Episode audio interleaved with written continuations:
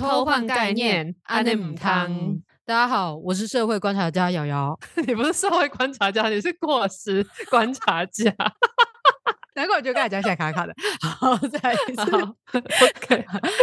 大家好，我是过时观察家瑶瑶，我是过时评论员 Yuli。好，今天呢，我们要来讨论一下我昨天，哎，不知道昨天还是前天啊，反正就是绝对不是今天啊，看到了一则新闻。就那则新闻呢，就是侯友谊在应该是他的造势场合上面就讲说，民进党曾经在过去想要拉拢他来选嘉义县长或者是台中市长，他就说当时呢，民进党还想要拉拢他，但现在呢，他因为出来呃代表国民党选总统，所以民进党就开始在骂他亲中卖台。那你以前在拉拢我的时候，怎么就不说我亲中卖台呢？然后他就想要塑造出一种那个民进党就只是在针对他这个人攻击，就说他亲中卖台啊？为什么之前不说我亲中卖台，现在就说我亲中卖台的呢？想要用这样子的方式来攻击民进党，说哦你们就是只是为了骂人而骂人。可是哎，拜托你以前没有亲中卖台啊，啊你现在亲中卖台了，所以我们现在骂你亲中卖台，请问这有什么问题？可是他就会故意把这个句子呢，把讲的好像是说民进党当别人是站在他的对立面的时候，就不分青红。皂白的抹黑，然后当不是的时候，就是还曾经去拉拢之类的，听的人就会有这样子的感觉。可是实际上就是你完全把中间这个时间差忽略掉，因为他说要叫他选嘉义县长嘛，所以我就大概去查了一下，大概是什么时候，就是那个已经是不知道张花冠还是陈明文时代，就是已经超久之前的事情。可是侯友谊把他讲的仿佛是说上一次的大选的时候，民进党还曾经想要来找我帮他选的，但是他讲的这其实根本是十几年前的事情，所以我觉得这根本就是在偷换概念，讲一个以前你没有亲中卖台。你你的政治色彩还不明显的时候，而且你又是一个本省人，又是阿扁曾经提拔的警察，所以民进党会想要来问说，哎，愿不愿意加入泛绿阵营？这是很合理的吧？因为当时你还没有明显的政党色彩啊，啊，现在你有明显的政党色彩，而且你又明显走比较亲中的路线，啊，说你一句亲中卖台有错吗？其实我觉得很多政治人物都很喜欢使用这种偷换概念的方式来在电视上面讲话。那我们看的人如果一个不小心的话，就真的会被这个偷换掉的概念给骗去了。对啊，因为这个就是跟我们人通常讲话的时候都会挑对自己有利的角度去切入跟讲嘛，就对，没错。我们在卖产品一样，我们一定会只是说它好的地方，你不会说它烂的地方。比如说，就像柯文哲在之前的时候蓝白河的阶段，不是也是一样吗？呃，说是统计误差是正负三或者是什么的这个概念，那柯文哲就是硬要直接扣上说，国民党就直接出来说你要我柯文哲让六趴，那我就接受这样。可是为什么这个是在统计误差里面叫做正负三的东西，他可以直接把它直接说是让六趴呢？这件事情他就是在偷换概念，因为你讲一个让六趴。好像就是说，呃，国民党假狼告告，然后就一直欺负你这个小党这样子。但是，假如你这件事情是用说是呃统计误差里面的正负三，请问一下，这件事情不是就变得比较是在站在一个中立的角度来看吗？那你让好像就你吃亏而已。对，因为一般人听起来说，哎，正负三的确这个区间好像就是六六，然后就会觉得好，对对对。你知道我们数学不好的人真的很容易被骗走哎。那听一听，要觉得说，哎，对啊，正三负三，那这样中间不是差六吗？这样子对不对？对，这不就是跟我妈以前在卖那个什么花野菜一样嘛？就跟你说两颗花野菜五十元，那那其实它不就是一颗卖二十五块吗？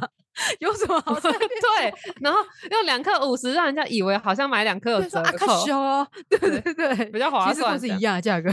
对对 对，所以偷换概念不是政治人物会使用，卖菜的时候也可以使用。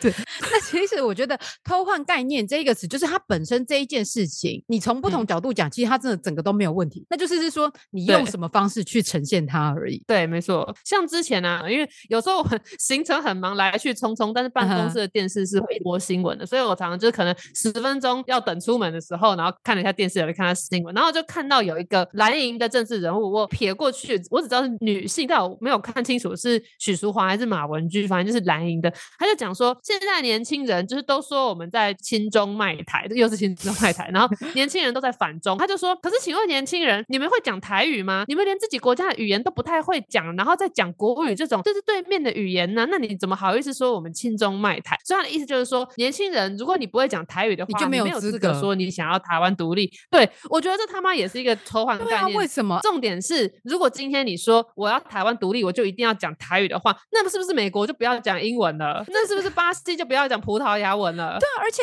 他到底有没有读过书？就是一个国家构成的四大要素是什么？领土、政府、主权跟人民。请问一下，有语言吗？语有语言吗？点吗？那这样子是不是美国就是 属于英国的？还是说美国人就不可以讲英文？他们这样子讲就超级奇怪。怪的，为什么语言会是构成国家一个重大的因素呢？哎，可是问题是一般人就想说，对嘛？你们这些年轻人连台语都没要讲，跟跟上面被台湾懂的，就是真的很容易，你就会被带这个风向。而且像我以前的时候也有遇到一些偷换概念的情况，因为我大学的时候在做那个反核的游行嘛，然后我在设计贴纸在那边发放，然后就有一些人就是说，你反核，那你要不要先随手关灯？你要不要不要用电器？对，对，说你平常就是用这么多电，然后还好意思说反核？那请问，就是这两件事情有什么关系？我用很多电跟我反核是这有什么关系吗？他的意思好像说，我要反核的话，我就只能就是回归原始生活，钻木取火，囊萤映雪，就是我不能用电器，不然我就没有这个反核。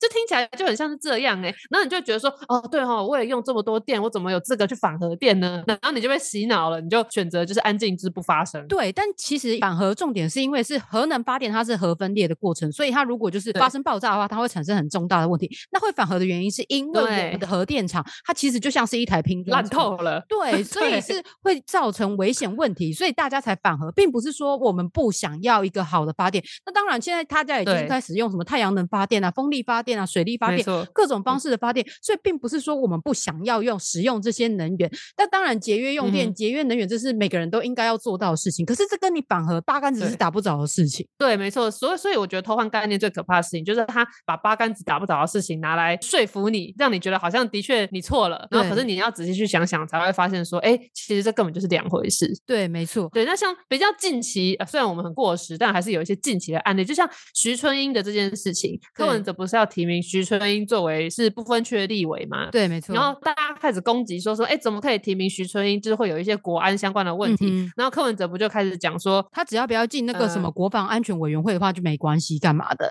那这样子的话就不会可能泄露机密给中共什么的。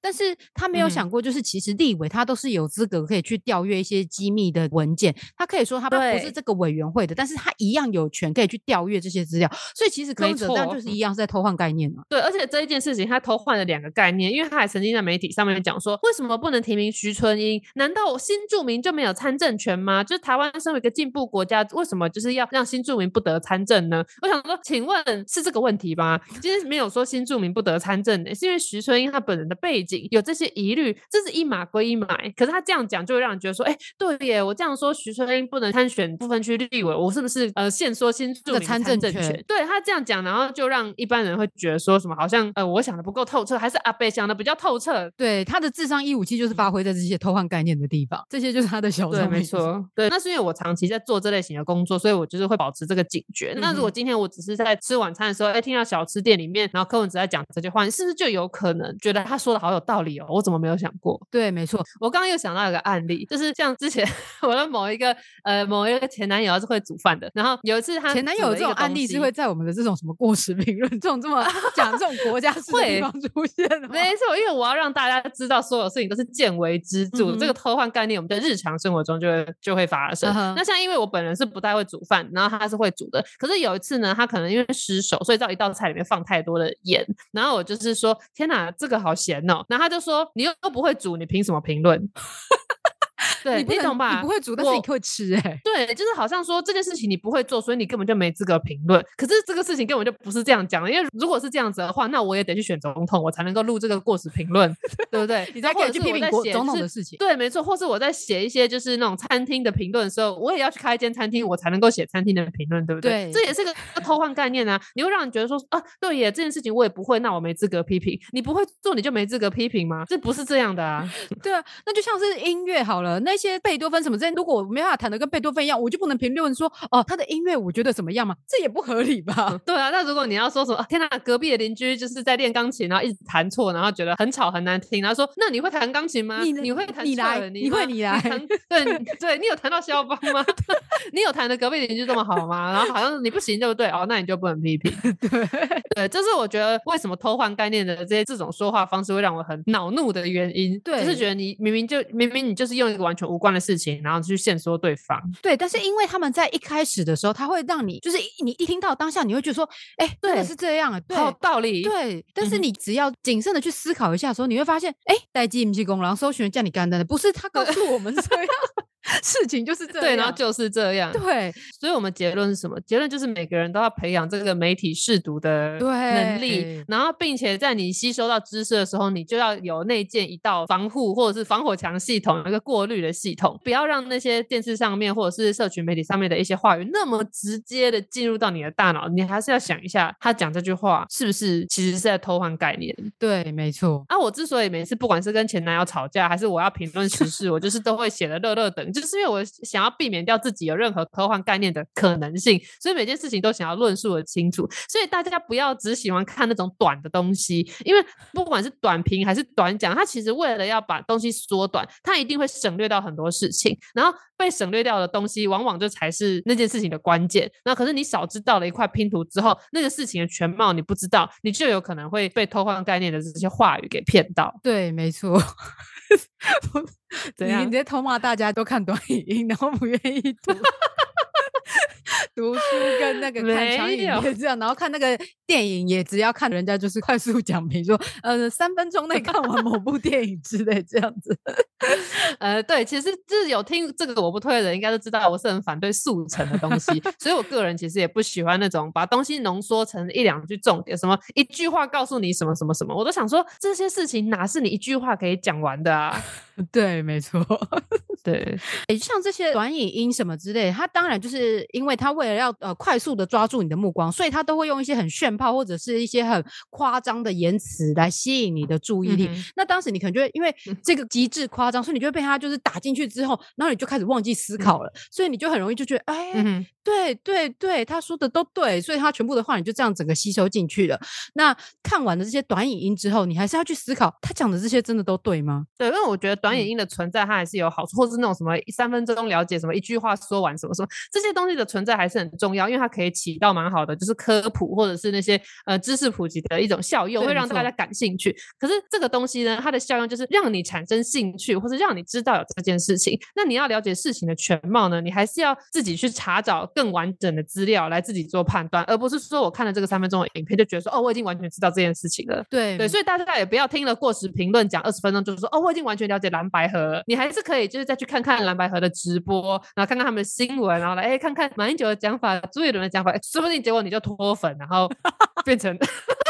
我就变成支持阿贝，没有了，我乱讲的。我的意思就是说，不管你是从哪个平台接受到这些别人整理过的懒人包或者相关的知识，如果你真的对这个议题感兴趣，或者是你想要针对它进行评论的话，你一定还是要自己去查资料，然后把各方面的说法都讲好之后，再浓缩起来，变成你自己的观点。对，没错，因为就是在别人的懒人包的过程中，或者是他去浓缩的过程当中，其实他都已经有带入他个人的一个见解在里面，因为就是他自己想过说他想要截取哪些片段，那就已经带入了他的一个价值判断，他觉得他想要传递给你什么样的资讯，那他觉得哪些资讯他不需要传递给你，但有可能就是你觉得正确的，就会是在那些他没有传递给你的这些资讯里面。所以就是像你刚刚说的，要评论，你就一定要去找到这件事情最一开始发生的当下。